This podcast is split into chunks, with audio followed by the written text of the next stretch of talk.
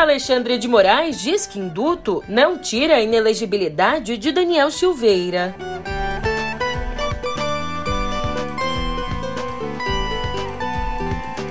E após o anúncio de compra por Elon Musk, Bolsonaro ganha 65 mil seguidores no Twitter em dois dias. Por fim, a festa da Grande Rio e da Mancha Verde, as campeãs do carnaval.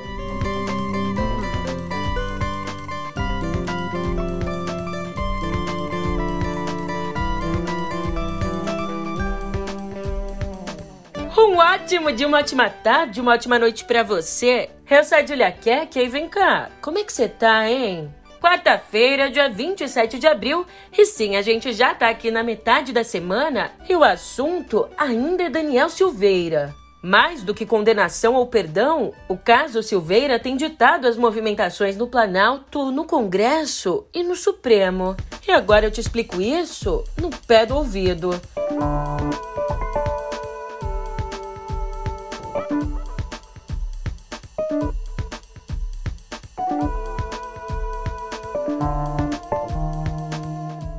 Sim, o deputado Daniel Silveira recebeu um induto do presidente Jair Bolsonaro. Mesmo assim, ele está inelegível. E quem disse isso foi o ministro Alexandre de Moraes, do Supremo Tribunal Federal. Sendo relator do processo que condenou Silveira a quase nove anos de prisão por pregar atos contra a democracia e incitar a violência contra ministros da corte, ontem Alexandre de Moraes justificou a avaliação citando a jurisprudência do Tribunal Superior Eleitoral, segundo a qual o indulto não equivale à reabilitação e incide somente sobre os efeitos primários da condenação. Ou seja, só incide sobre a pena, não sobre o efeito secundário, nesse caso, a perda dos direitos políticos.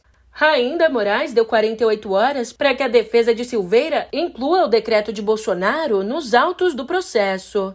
Então, sem entrar no mérito da inelegibilidade do parlamentar, o presidente da Câmara, o Arthur Lira, disse ontem que a cassação de um parlamentar cabe apenas ao Congresso. Lembrando que o STF determinou que Silveira perdesse o mandato por ter sido condenado em última instância. Daí, na semana passada, Lira foi até o Supremo apresentar uma ação para que o poder legislativo tenha a palavra final nos casos de cassação de congressistas e julgamentos da corte. Mas olha, Lira nega que a intenção da ação seja beneficiar Silveira. Aliás, o presidente da Câmara também disse que não pode impedir a tramitação de projetos como a anistia ao deputado condenado e a todos os investigados por atos políticos no governo Bolsonaro.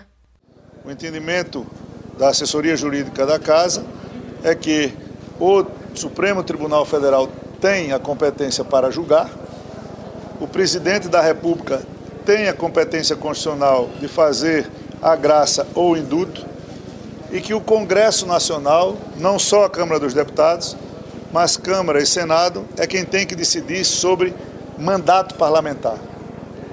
O recurso que nós fizemos não se trata absolutamente de nenhum caso específico, é para que a gente ratifique claramente, numa decisão do Supremo, o entendimento que as duas casas têm.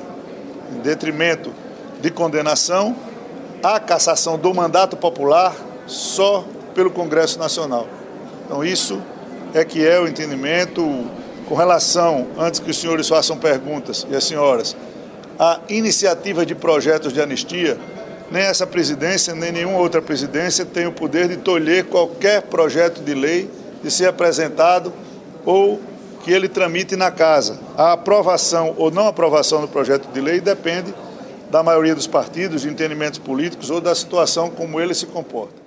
E fontes ligadas ao Planalto dizem que Bolsonaro aposta na manutenção do indulto pelo Supremo como uma forma de uma forma de amenizar a crise aberta pela condenação de Silveira e pelas declarações do ministro Luiz Roberto Barroso de que as Forças Armadas são orientadas a atacar o processo eleitoral. E vem cá, sabe quem decidiu falar sobre o caso Daniel Silveira? O senhor Luiz Inácio Lula da Silva. Bom, o ex-presidente Lula aproveitou uma entrevista coletiva dada a youtubers para criticar o perdão dado a Silveira por Bolsonaro. Ali, ele disse que a decisão foi estúpida e que tudo que Bolsonaro quer é manter o assunto na imprensa. Eu não tenho ódio de ninguém. Eu acho que a gente pode ter adversário, mas não precisa ter inimigo. Ninguém é obrigado a gostar de mim. Ninguém é obrigado, mas as pessoas são obrigadas a respeitar aquilo que está acontecendo em benefício de todo no país. Por isso é que eu acho que o Bolsonaro foi estúpido quando fez, sabe, essa decisão que ele tomou, essa graça que ele fez. Sabe, porque ele acha que é graça mesmo, sabe? Não graça no sentido do benefício jurídico, mas a graça do ponto de vista de sorrir. Tá? Eu acho que ele foi medíocre, apesar, sabe, que essa é uma discussão que eu nem comentei nada, porque tudo o que ele queria era o que aconteceu. Ele abafou o carnaval. Ele fez isso na quinta-feira, ficou quinta, sexta, sábado, domingo, segunda e terça no auge do noticiário. Porque tudo que ele quer é que ele permaneça, permaneça no noticiário e ele não tem nenhum interesse se é coisa boa ou ruim. Do jeito que ele é, pode ser ruim que ele gosta assim mesmo.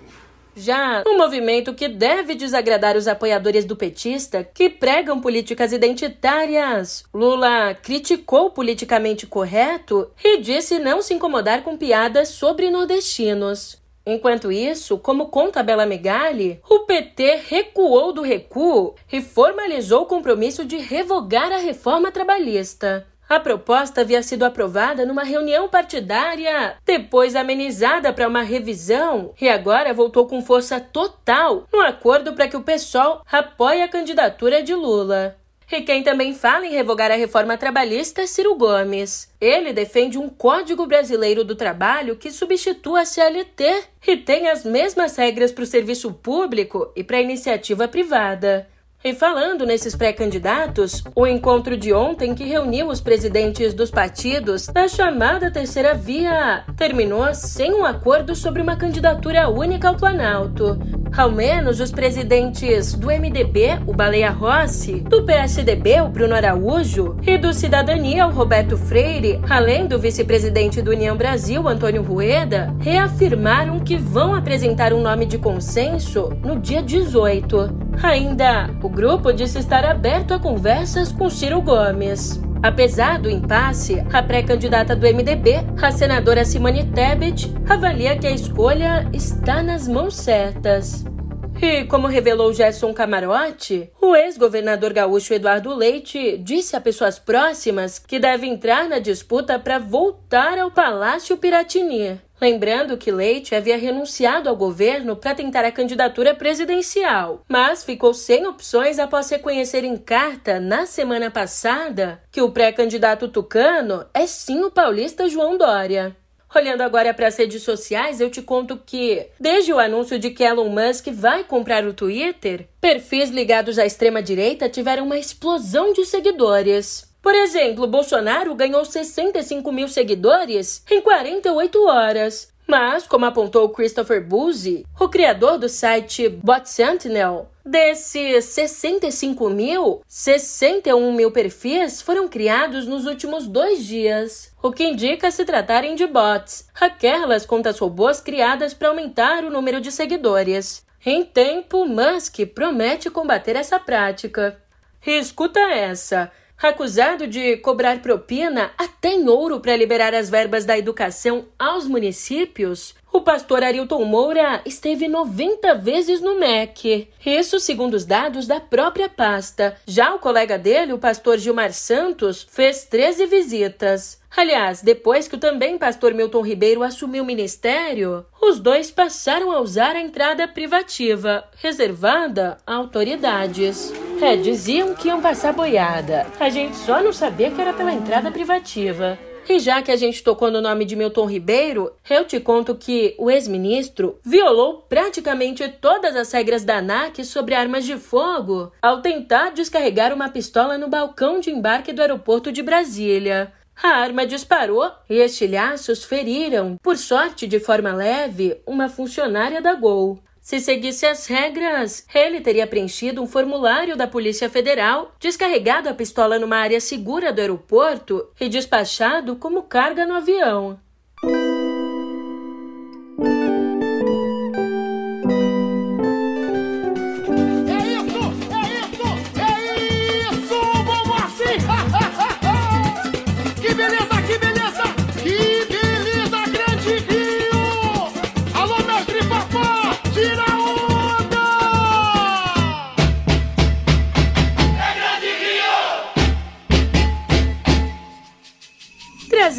Para Sapucaí num protesto contra a intolerância religiosa. Acadêmicos do Grande Rio conquistou ontem seu primeiro título no Carnaval Carioca. Nota 10. Unido de Vila Isabel, nota 10. Grande Rio é campeã do Carnaval Carioca desse ano de 2022. Festa gigantesca na mesa da diretoria que acompanhava essa.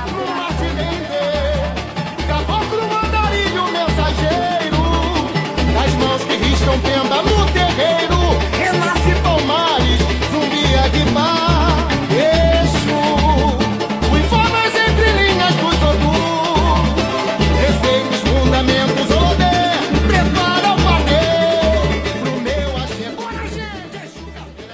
sábado, a escola de Duque de Caxias saiu do desfile como favorita após mostrar as muitas faces do orixá, que por vezes é erroneamente associado ao diabo cristão.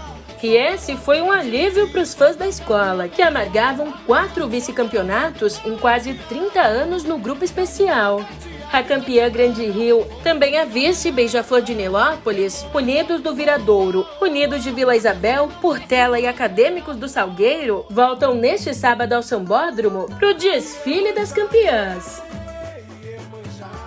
Já em São Paulo, a festa foi da Mancha Verde. Criada pelos torcedores do Palmeiras, a escola conquistou seu segundo título ao falar das águas.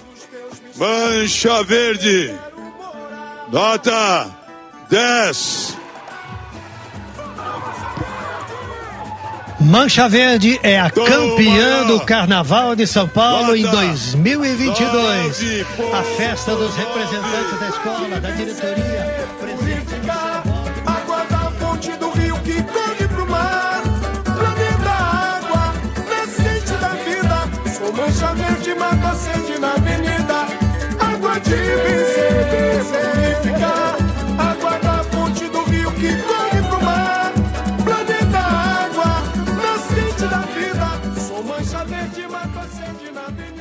E essa foi uma vitória sofrida. O braço de uma das alegorias quebrou e teve de ser remendado instantes antes de entrar no sambódromo do AMB. Além disso, o carro de som sofreu um acidente e deixou um buraco na escola. Esses problemas, normalmente mortíferos, acabaram sendo superados pela garra dos foliões.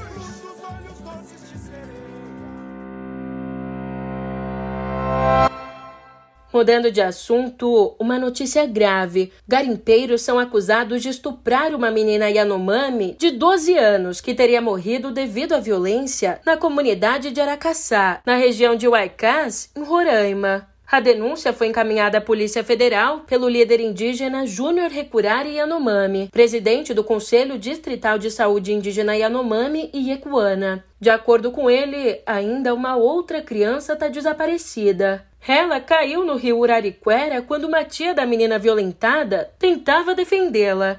Huaycás é uma das áreas indígenas mais afetadas pelo garimpo ilegal em Roraima. Além da violência, os garimpeiros são acusados de fornecer drogas e bebida alcoólica para os indígenas.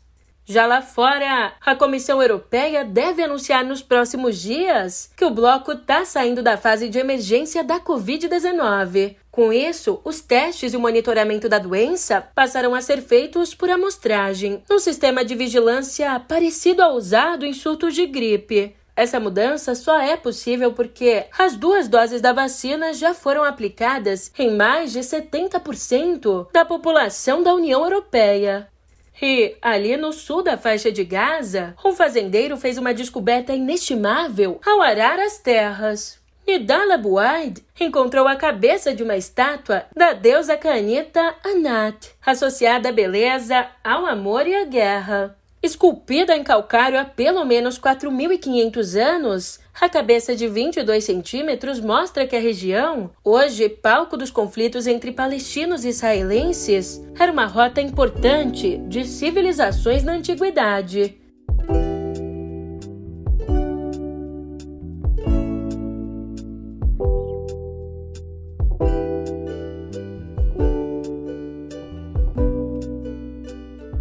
Aqui na nossa editoria de cultura eu te conto que um detalhe pouco lembrado da biografia de Dom Pedro I é que ele era um compositor talentoso, autor entre outras obras, da melodia do Hino da Independência. A novidade é que 20 partituras do imperador musicista chegaram aos nossos dias e vão ser incluídas no projeto Música Brasilis, junto com outras 5 mil composições de autores brasileiros como Carlos Gomes e Chiquinha Gonzaga criado em 2009 pela cravista e pesquisadora Rosana Lanzelotti para difundir a música erudita brasileira dos séculos 18 a 20. O projeto já conta com 1.750 partituras.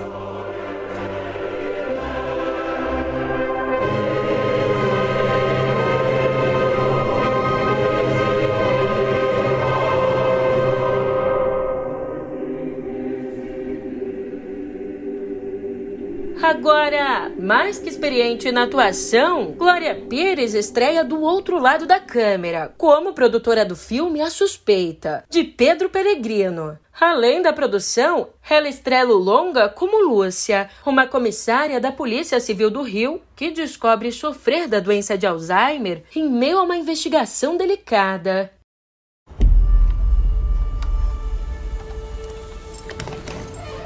Lúcia? Desculpa, eu, eu, eu tava distraída. Quer alguma ajuda? Não, não. Tá tudo bem.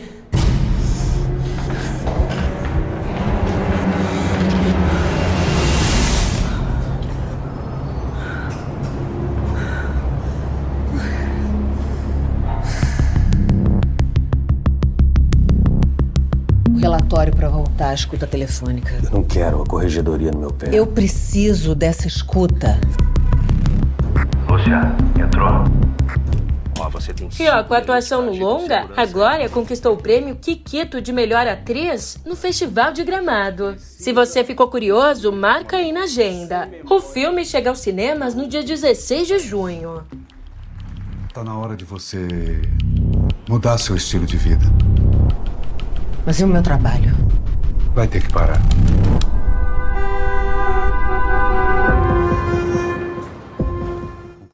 E ontem, o Festival de Cannes apresentou seu júri para a edição desse ano, que acontece do dia 17 ao dia 28 de maio. Embora as apostas para a presidência apontassem para a espanhola Penélope Cruz e para a francesa Marion Cotillard, a escolha recaiu mesmo sobre o ator Vincent London, o primeiro francês a comandar o júri desde 2009. Aliás, London é um velho conhecido do festival, tendo ganhado o prêmio de melhor ator em 2015 por La Lua de Marché. Ainda o resto do colegiado será composto por quatro mulheres e quatro homens, sendo eles a atriz e diretora britânica Rebecca Hall, a atriz indiana Deepika Padukone, a atriz sueca Noomi Rapace e a atriz italiana Jasmine Trinca. Também o diretor iraniano Ashar Farhadi, o diretor francês Led Lee, ainda o diretor americano Jeff Nichols e ainda o diretor norueguês Joachim Trier.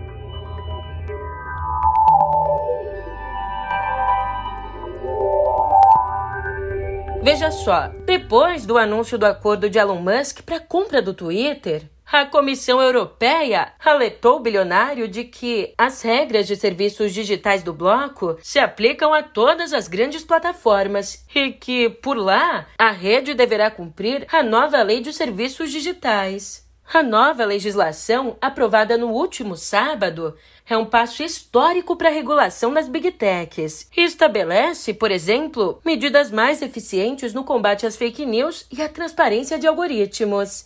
Enquanto isso, a gente sabe, Elon Musk prometeu mais liberdade de expressão no Twitter, provocando um debate sobre o futuro da rede social e também sobre a interferência dele na plataforma. Falando em alerta, após o anúncio do acordo com o Twitter, as ações da Tesla, a fabricante de carros elétricos de Musk, bom, as ações da Tesla caíram mais de 12% na Nasdaq, o índice da Bolsa de Valores americana. Em números, o valor da companhia encolheu 126 bilhões de dólares. E a Alphabet, a dona do Google, teve aí um resultado abaixo do esperado no balanço financeiro do primeiro trimestre deste ano. A companhia registrou um lucro de 16 bilhões e 400 milhões de dólares em 2022, uma cifra menor do que os 17 bilhões e 900 milhões do mesmo intervalo de tempo de 2021. A receita da holding também acabou sendo um motivo de decepção para os analistas, que esperavam nada menos que 68 bilhões e 100 milhões de dólares. Só que o balanço apontou 68 bilhões, uma alta de 23% na comparação com 2021. E no novíssimo episódio de Pedro e Cora, Marilis Pereira Jorge, colunista da Folha de São Paulo, fala sobre o novo programa dela aqui no meio. E ainda de quebra, ela bate aquele papo sobre Brasil, política, tecnologia e internet. Você não pode perder, tá lá no YouTube do meio. E te deixando aqui em ótima companhia, eu me despeço. Agora eu tô indo nessa e você sabe, a gente se vê por aqui amanhã. Até lá!